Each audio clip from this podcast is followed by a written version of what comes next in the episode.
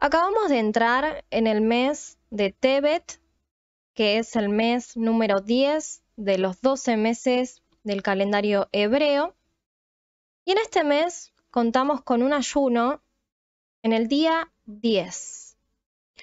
Los maestros de Torah sabios cuentan que cuando un mes tiene un ayuno de por medio, se trata de que es para suavizar la dureza que trae ese mes.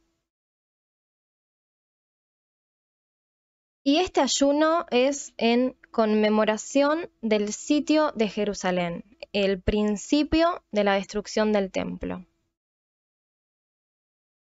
Se dice que cuando un ayuno es bien observado, es hecho completo, trae una gracia del trono de misericordia, de Geset.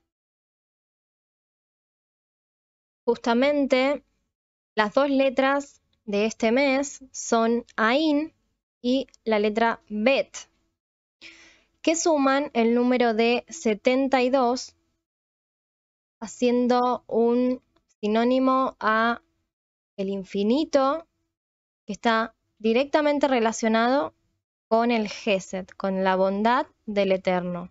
Y esto lo sabemos porque cuando vemos los 72 atributos de Hashem, están directamente relacionados con la bondad que él tuvo tanto con Moshe como después y hasta el día de hoy con nosotros. La letra Ain, como muchos sabemos, significa ojo. El mes de Tebet es el mes de la rectificación y la nulificación del mal de ojo. La palabra Tebet misma viene de top, de bueno, en referencia a el buen ojo. Anteriormente hablamos acerca de echar el buen ojo. Y habíamos dicho que el mundo está lleno de ojo malo, de ojo envidioso. Entonces habíamos dicho que como estaba tan lleno de ojo malo, los que teníamos luz teníamos que aprovechar a echarle el buen ojo a todo para contrarrestar toda influencia negativa. Esta rectificación comienza, ¿sabes con qué? Con la contemplación de las luminarias de Hanukkah. Hanukkah es la única festividad que comparte dos meses, que termina en un mes y comienza en otro. Como todos los meses, tenemos las dos frases de Lana Bekoach correspondientes a este mes, de lo cual es sumamente importante recitarlas, ya que a través de estas dos frases de Ana Bekoach impedimos todo lo que es la envidia, los celos, las manipulaciones de las fuerzas del mal, ¿sí? contra nosotros, contra nuestra casa, y cualquier energía o influencia negativa que quiera venir sobre nuestros planes, nuestros proyectos. No solamente es importante recitarlo el primero y el segundo día de Rosh Hodesh, como cayó en este año, dos días, sino que siempre recuerdo que hasta el quinto día, y en especial el número 5, eh, el quinto día de la luna, quinto día del mes, la luz, la radiación de la luz está al máximo para poder eh, sembrar como si fuera el primer día de Rosh Hodesh. Así que no solamente nosotros vamos a recitar estas dos frases el primero o el segundo día del mes, sino que si podemos también lo hacemos el quinto. Y con más razón si no se pudo hacer en Rosh Hodesh el primero o el segundo día. ¿sí? Eh, estas dos frases no son solamente para estos primeros cinco días, no. Estas herramientas que se entregan en Rosh Hodesh nos sirven para todo el mes no solamente para esos días. Y es más, siempre hay que tenerlas a mano cuando en el mes, más cuando sabemos que el mes viene duro o viene difícil, pesado, cargado, tenerlas a mano para que cuando se presenten esas situaciones y nosotros ya empezamos a oler de que hay alguna energía negativa dando vuelta o algún proyecto se nos está por, por caer, agarramos esas herramientas y las volvemos a plasmar. Las recitamos y si sabemos hacer la meditación de Rosh Hodesh, volvemos a hacer la meditación o a recitar eh, esos dos versículos correspondientes a esas dos letras como eh, anteriormente les, les mostré con el Salmo 119. En la descripción les voy a dejar el link donde coloqué el Salmo 119 sacado con fotos desde el libro de Teilim. ¿Sí? Esto es algo que comparto muy personal, ya que noté que el otro PDF le faltaban algunos versículos. Así que lo voy a dejar en el link bien remarcado para que puedan hacer la meditación a través de la recitación de las dos letras del mes. ¿sí? Anteriormente yo les conté que para las personas que no meditaban, podían agarrar el Salmo 119, que tiene todo el alfabeto hebreo, y recitar especialmente todo el versículo completo que tienen esas dos letras. Yo les había mostrado que estaba Aleph, empezaba con la letra Aleph y tenía varios versículos. Después comenzaba Bet y tenía varios versículos. Bueno, vuelvo a explicarlo. En este caso se van a la letra Ain, ¿sí? A Shin le dicen por otros lados, pero la manera de nombrarlo correcto es Ain.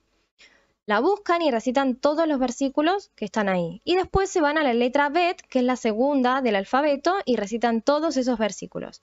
De esa manera plasmamos la meditación de las dos letras. ¿Sí? Más que nada para los que recién, recién se están metiendo y todavía no tienen tanta seguridad en la meditación o quizás todavía no es tan conveniente, Siempre es bueno irse directo a los versículos. Todo proceso destructivo comienza con el mal de ojo que tiene que ver con el odio. El odio de lo profanado hacia lo sagrado es, en este caso, es darlo vuelta. A ver si me explico bien. Está la posibilidad en este mes de dar vuelta lo que sería el mal de ojo. ¿Sí? ¿Qué se utiliza? La radiación de este mes para plasmar todo lo contrario, para darle el giro. ¿Sí?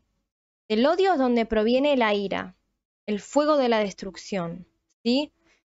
El fuego, la ira, este odio, es al que llamamos no encender el fuego cuando hablamos de Shabbat, que no quiero tocar ese tema, pero para que vayamos entendiendo esto un poco como es. Cuando hablamos de este fuego, de la ira, del odio, está directamente relacionado con el infierno, la palabra infierno. Esto está en el Zohar, pero no está relacionado con ese infierno que nosotros conocimos. No, está relacionado con todo lo que nos lleva a la discordia, a, pelear con los demás, a, digamos, a espantar la, energía positiva, la luz divina, con ese tipo de sentimientos de vibraciones tan bajas. En todo lo que es la mística de la Torá, se suele hacer permutación de palabras. Si Kaas, que es odio, tiene entre medio la letra Ain, lo que hacemos es, en este mes, por ejemplo, que tenemos esta radiación, girarla y plasmar todo lo contrario. Por ejemplo, acá tenemos las dos letras Ain y Bet. ¿Sí? Ain correspondiente a la creación ¿sí? del planeta de Capricornio y Bet es correspondiente de la creación del planeta Saturno.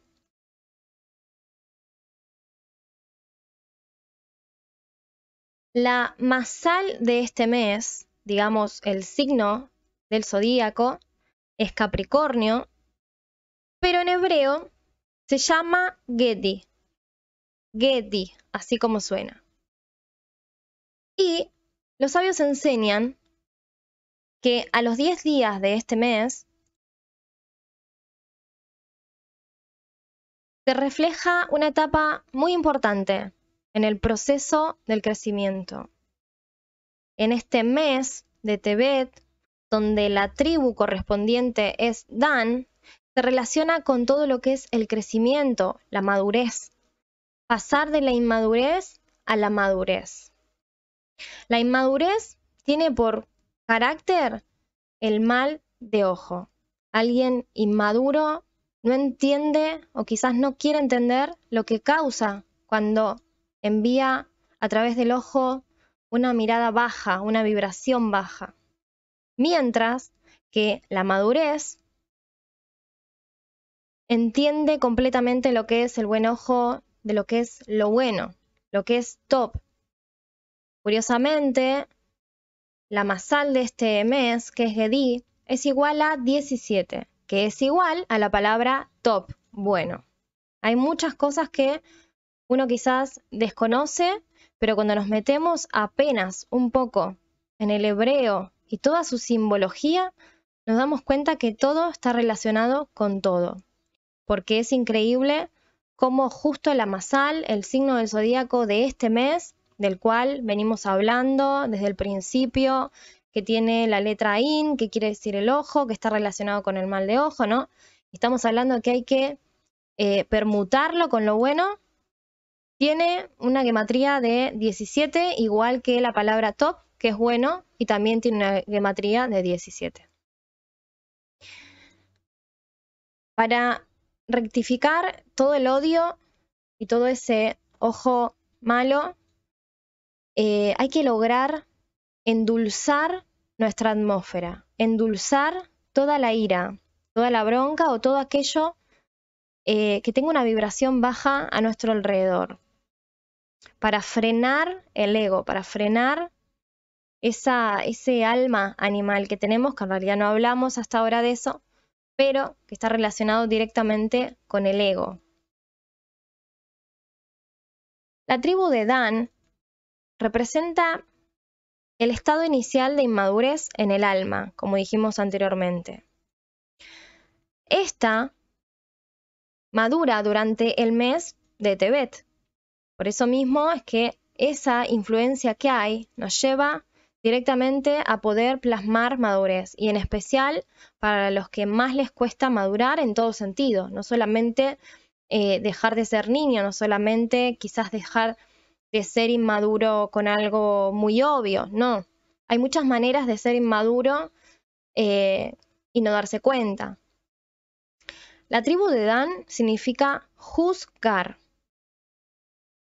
Dicen que inicialmente juzga la realidad y a los demás de forma muy crítica, con severo juicio. Y otra vez nos relacionamos con el mal de ojo. Dicen que esta es la naturaleza de alguien que es inmaduro espiritualmente. Dan, la tribu de Dan, es comparado con una serpiente que muerde con el veneno de la ira.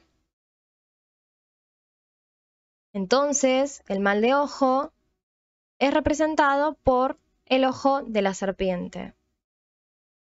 La rectificación de Dan es ocuparse en la batalla de la ira sagrada contra la ira del mal. Tiene mucho símbolo y mucho significado todo esto que estamos tocando porque quizás no parece, quizás a algunos no les llama tanto la atención, no les parece tan significativo a diferencia de otros meses, a diferencia de otros temas, pero esto, este tema del ojo, a veces y muy, muy seguido, suele ser la base de muchos de los proyectos que no logran materializarse.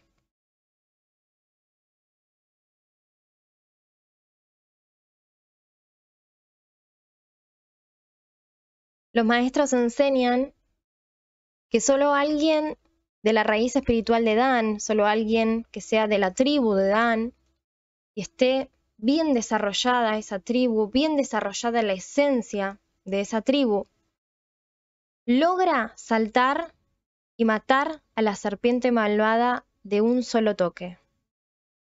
Solamente aquel que es de la tribu de Dan, que está bien desarrollado, que está bien potente en su esencia, dice que solo ellos pueden matar directamente a la serpiente malvada, así de un solo toque.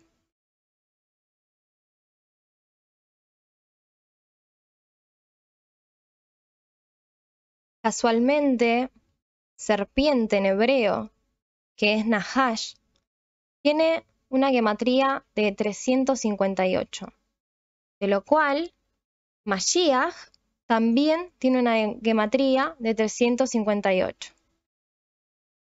Se dice que el poder sagrado de Dan, de la tribu de Dan, refleja la chispa del Mashiach. No sé si anteriormente hemos hablado de esto, pero es medio sensible el tema. Pero Mashiach no quiere decir en sí que haya solo uno, no quiere decir que Yeshua sea el único Mashiach. Y esto quiero que lo agarres con pinzas para que no te confundas. En la mística de la Torá, quizás lo hayas escuchado, quizás no, se cuenta que Mashiach es un estado, es una dimensión a la cual uno asciende. Y, lógicamente, es una dimensión muy, muy, muy alta, donde, como vimos en Yeshua, el ego es devastado completamente. ¿De qué manera vas a poder materializar todo esto que hablamos de la misma manera similar de la cual te hablé anteriormente en los demás Rosh Hodesh? ¿sí? Toda la información, todos eh, eh, los pasos que te mostré que se podían hacer, ¿te acordás que te los dejé en el blog? ¿sí? Lo único que tenés que hacer es ir al blog, poner la sección de Rosh Hodesh, donde ahí van a estar los Rosh Hodesh anteriores. Si no me equivoco, eh, el de Kislev creo que fue. Si no me equivoco, el de Kislev tiene bastante información. Eh, a lo último tiene una listita que esa te la dejé, que yo digo siempre que anotemos todo, como para tener todo a la mano, eh, donde te dejo un par de salmos combinados según la situación que tenemos. Todo eso son herramientas que vos las agarrás para todo lo que se presente, o sea, desde los Rosh Hodesh, las fiestas, combinás todo. Las cositas que usás, si se pueden mojar, hacerles un mikveh. No sé si sabes, pero hay mikveh que son para nosotros, para los humanos, y eh, hay, un, hay para hacer para los productos, que en realidad es un mismo mikveh, ¿sí? lo único que cambia es la, última palabra, eh, que en vez de, decir inversión, dice inversión de utensilios. ¿sí? Acostúmbrate a que todo lo que te compres, eh, todo lo que coloques en la mesa de Shabbat, anda y hacerle un mikveh antes de utilizarlo. Si es posible que te puedas guardar un poco de agua de lluvia eh, para los mikveh, lo haces. Y si no, con un poco de agua agarras e intentás sumergirlos abajo del agua. No sé si, por ejemplo, eh, te puedes ingeniar como para poder hacer un buen migbe de las cosas, bueno, genial. Y si no, bueno, si no queda otra, abrís eh, la canilla y haces los migbe ahí, siempre con toda la reverencia que hay que tener para recitar tanto la plegaria como para hacerlo. Porque mm, hay cosas que uno quizás no toma en importancia con el tema de las energías y hay muchas cosas que tienen, que traen mucha energía negativa. En especial con las cosas que quizás se rompen. Hay cosas que, bueno, se rompen a veces, en especial con las vasijas y eso de, las velas y demás, porque, bueno, eso tiene otra, otro símbolo que tiene que ver con otras cosas, a veces tiene mucho que ver con la atmósfera de la casa, tiene que ver con cosas que, no sé, cadenas que se van rompiendo, pueden ser un montón de cosas, ¿no? Pero bueno, eso quizás es un poco más común. Pero hay cosas que quizás se pueden llegar a romper por romper. El tema es que si no se rompen esas cosas con energía negativa o extraña, eh, si lo usamos para comer, lo usamos para tomar, estamos hablando de que son cosas que se utilizan como puente para nosotros alimentarnos o beber, y ni hablar si es para el kiddush, ¿sí?